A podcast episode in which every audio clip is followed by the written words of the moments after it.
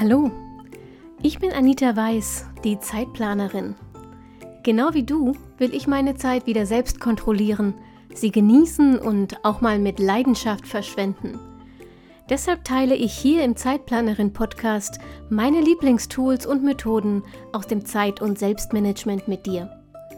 Mit dieser neuen Episode wünsche ich dir jetzt richtig viel Spaß und eine gute Zeit.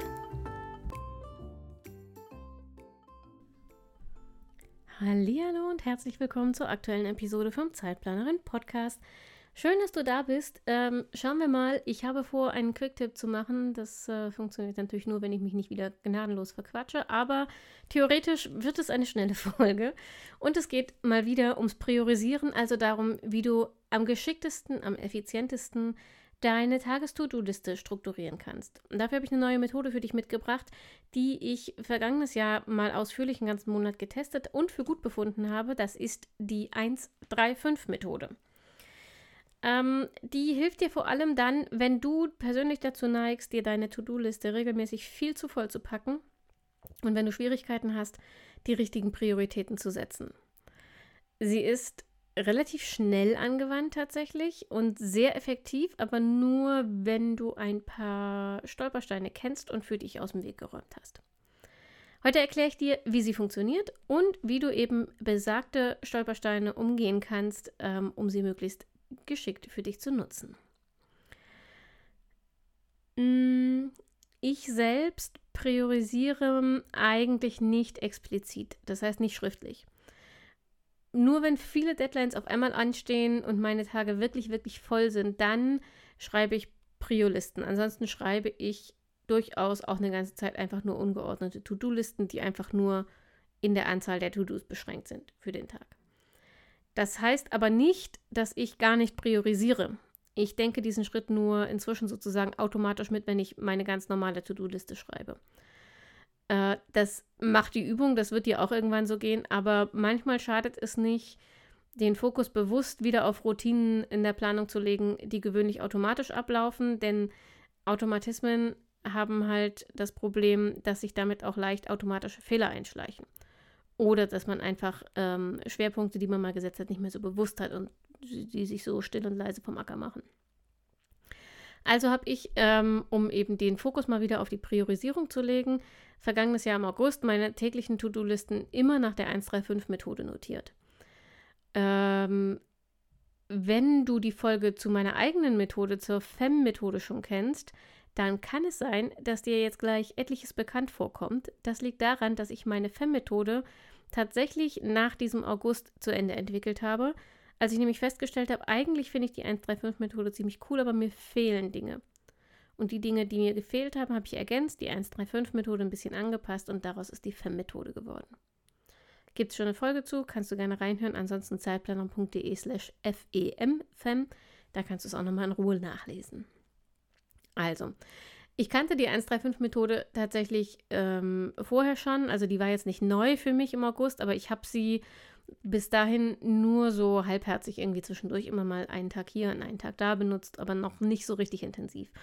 Und ich wollte damals einfach wissen, wie sie sich im Langzeittest bewährt, ob sie also zum Beispiel vollen Tagen ebenso gewachsen ist wie sehr leeren Tagen und ob sie flexibel genug ist, damit auch Unerwartetes, was so den Tag über passiert und was ich nicht geplant habe, ähm, ob sie das auffangen kann und ob ich trotzdem gut in die Umsetzung komme.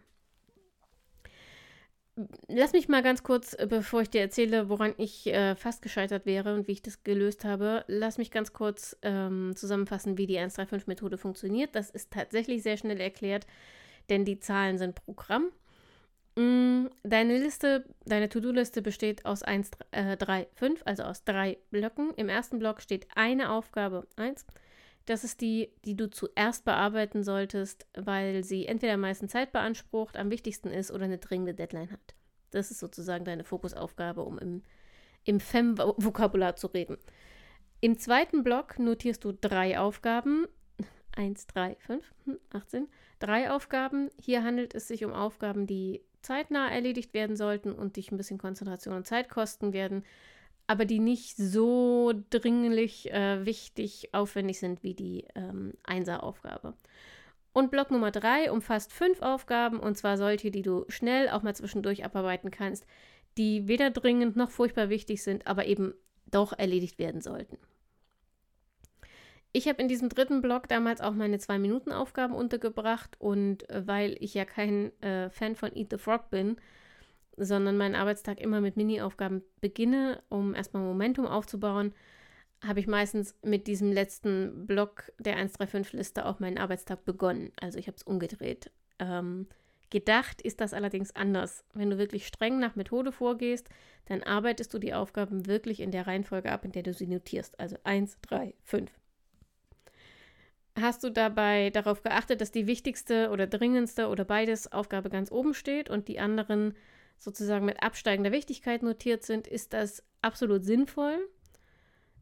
Jetzt kannst du nämlich dann, wenn du das so machst und dann von oben nach unten abarbeitest, kannst du sicher sein, dass du die wichtigsten Sachen auf jeden Fall schaffst. Einfach weil du sie gleich als erstes angehst. Ähm, selbst wenn mittags irgendwas deine komplette Tagesplanung über den Haufen wirft und du keine andere deiner geplanten To-Dos mehr schaffst, die wichtigste Sache hast du auf jeden Fall erledigt, weil sie halt ganz oben stand. So, in der Theorie ganz nett. In der Praxis bin ich, wie gesagt, fast gescheitert. Und zwar an Problem Nummer eins zunächst mal. Ich wusste nicht, wonach ich eigentlich priorisiere. Ähm, das war zu, vor allem zu Monatsanfang von diesem Experiment mein größtes Problem. Mir war einfach nicht klar, nach welchem Kriterium ich eine Nummer 1 Aufgabe auswähle. Kommt die auf die 1, die am meisten Zeit beanspruchen wird? Auch wenn es andere Aufgaben gibt, die dringender fertig werden müssen? Oder ist die Nummer eins, ähm, die am wichtigsten für meine persönlichen Ziele ist, auch wenn sie gerade nicht dringend erledigt werden muss und im Hauptjob zum Beispiel wichtigere Dinge anstünden? Ich habe das wirklich zwei Wochen irgendwie so vor mich hingewurstelt. Mm, und kann das übrigens auch nicht zur Nachahmung empfehlen. Das ist weder effizient noch produktiv noch in irgendeiner Weise sinnvoll. Das Ergebnis war nämlich, dass ich in meiner Liste, in meiner 135-Liste, immer zu hin und her gesprungen bin. Ich habe angefangen mit einer Aufgabe aus dem Fünferblock, mit einer Mini-Aufgabe, dann mit der Eins, weil das war ja die wichtigste. Ähm, dann wieder eine Fünferaufgabe, dann eine Drei, weil ich keine Lust auf die Eins hatte. Also das reinste Chaos. Und das hat jetzt keine echten Probleme verursacht, weil mein Monat relativ ruhig war und ich ja eh mit Fake-Deadlines arbeite, also selbst die dringenden Aufgaben noch nicht kacke am Dampfen dringend sind. Ähm, es war also nicht so relevant, ob ich jetzt eine Aufgabe an diesem oder am nächsten Tag erledigt habe. Aber es hat dieses Rumgespringe und dieses Chaos und diese Ungewissheit, was jetzt eigentlich mein Kriterium ist, haben unglaublich Energie und Nerven und letztlich damit Zeit gekostet. Das hat mich, äh, das hat mich unglaublich genervt.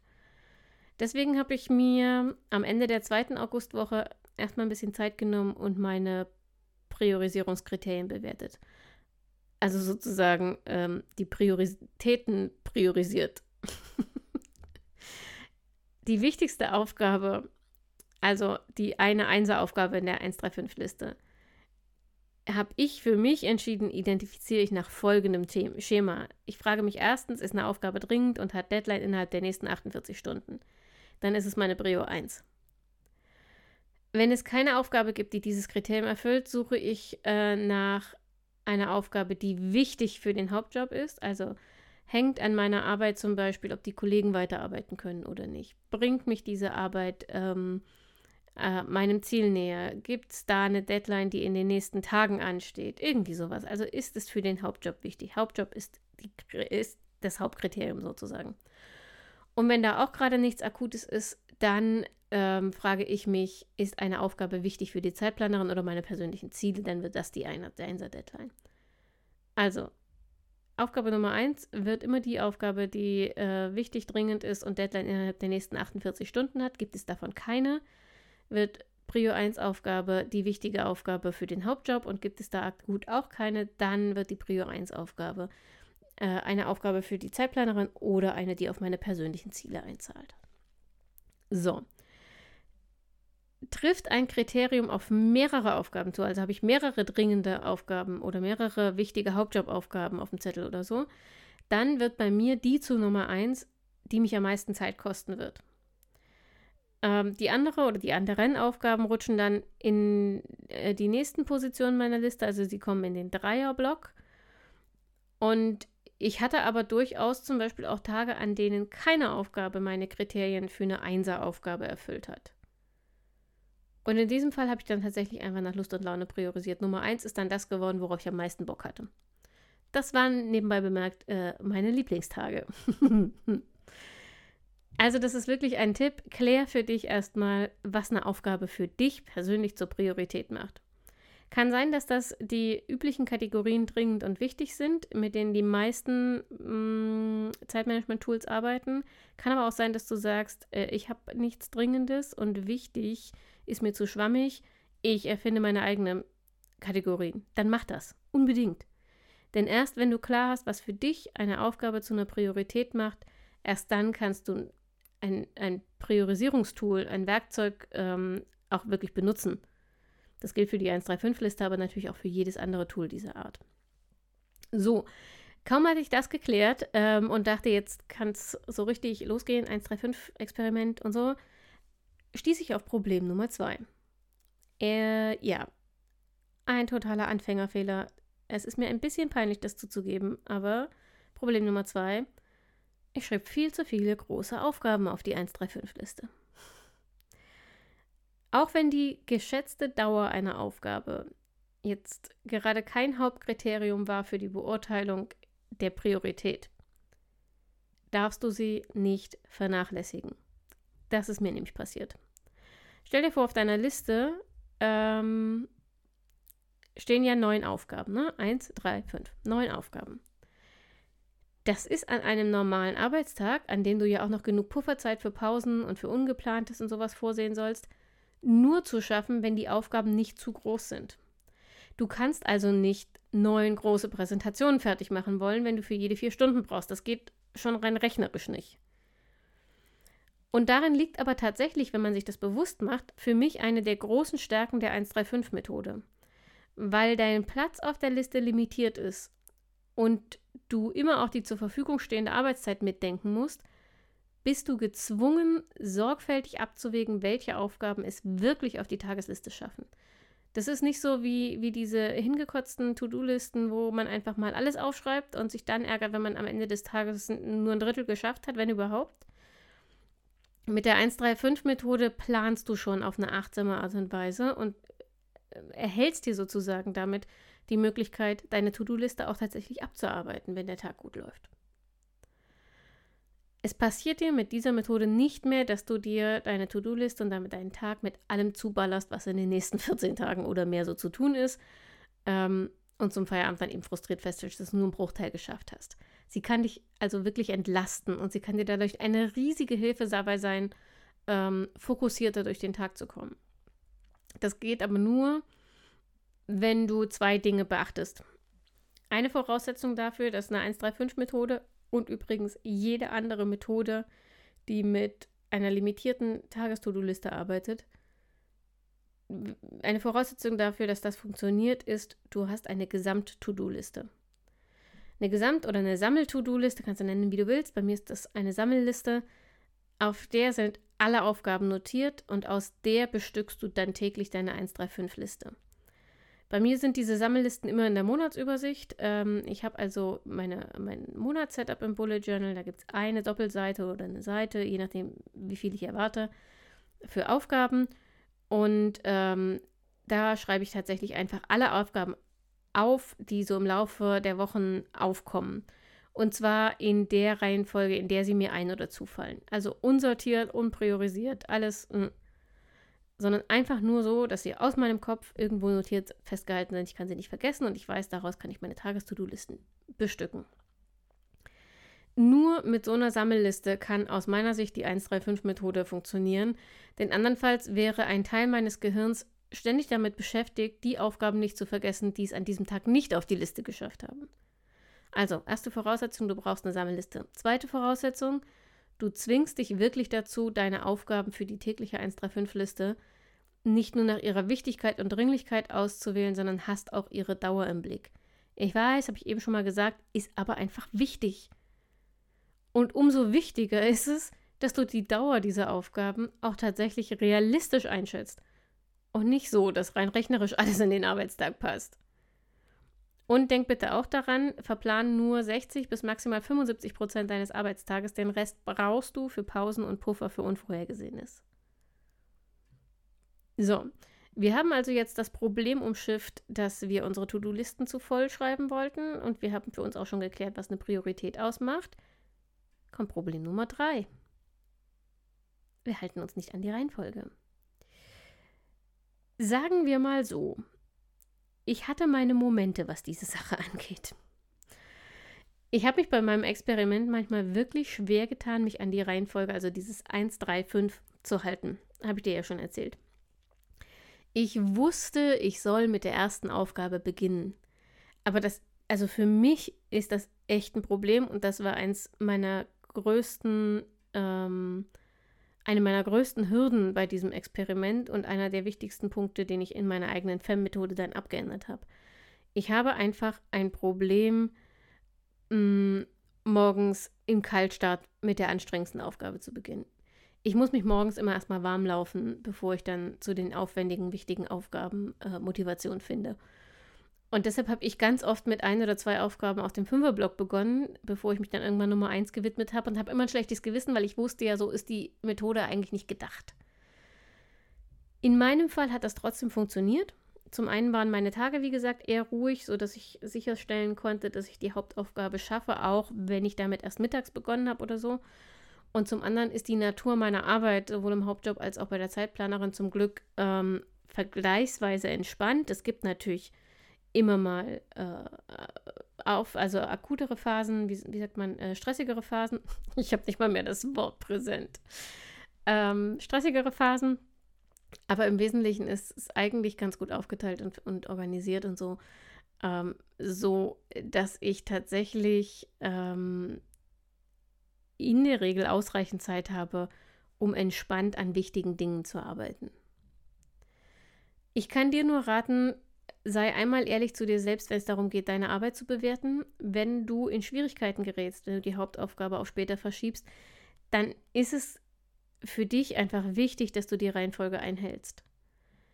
Gelingt es dir, das als Routine zu etablieren, dann bringt es für deinen Alltag tatsächlich eine enorme Erleichterung.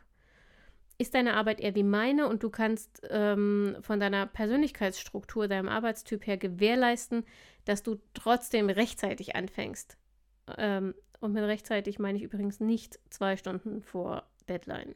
Hm? Wenn du das gewährleisten kannst, dann kannst du die Reihenfolge beim Abarbeiten auch flexibler handhaben und kannst halt nicht 1, 3, 5, sondern machst halt 5, 1, 5, 1, 3 oder so. Ist halt nicht mehr so hundertprozentig Sinn und Zweck der 1-3-5-Methode. Hm. Du wirst trotzdem von ihr profitieren, ähm, auch wenn du eben eher 5-1-3 arbeitest. Und zwar aus einem ganz simplen Grund. Weil du dir Gedanken gemacht hast. Du hast nicht einfach in blindem Aktionismus losgearbeitet oder losgeplant, sondern du hast dir die zehn Minuten genommen, um deine Aufgaben durchzugehen, um zu entscheiden, welche dringend und wichtig ist, wie viele davon du an dem nächsten Tag schaffen kannst, welche noch warten müssen, mit welcher du anfängst. Damit sorgst du automatisch dafür, dass du alle deine Aufgaben immer auf dem Schirm hast, dass dir also keine Deadline mehr durchrutscht und gleichzeitig schaffst du in dir selbst Bewusstsein für deine Arbeitsbelastung und kannst gegebenenfalls durch Verschieben, Delegieren, bewusste Pausen und so weiter dein Stresslevel senken und dennoch allem gleichzeitig gerecht werden. Yippie! Mein Fazit ist also, die 135-Methode ist extrem hilfreich und kostet kaum Zeit. Ich brauchte aber, wie beschrieben, ein paar Tage, um herauszufinden, wie ich diese Methode wirklich sinnvoll für mich nutzen kann.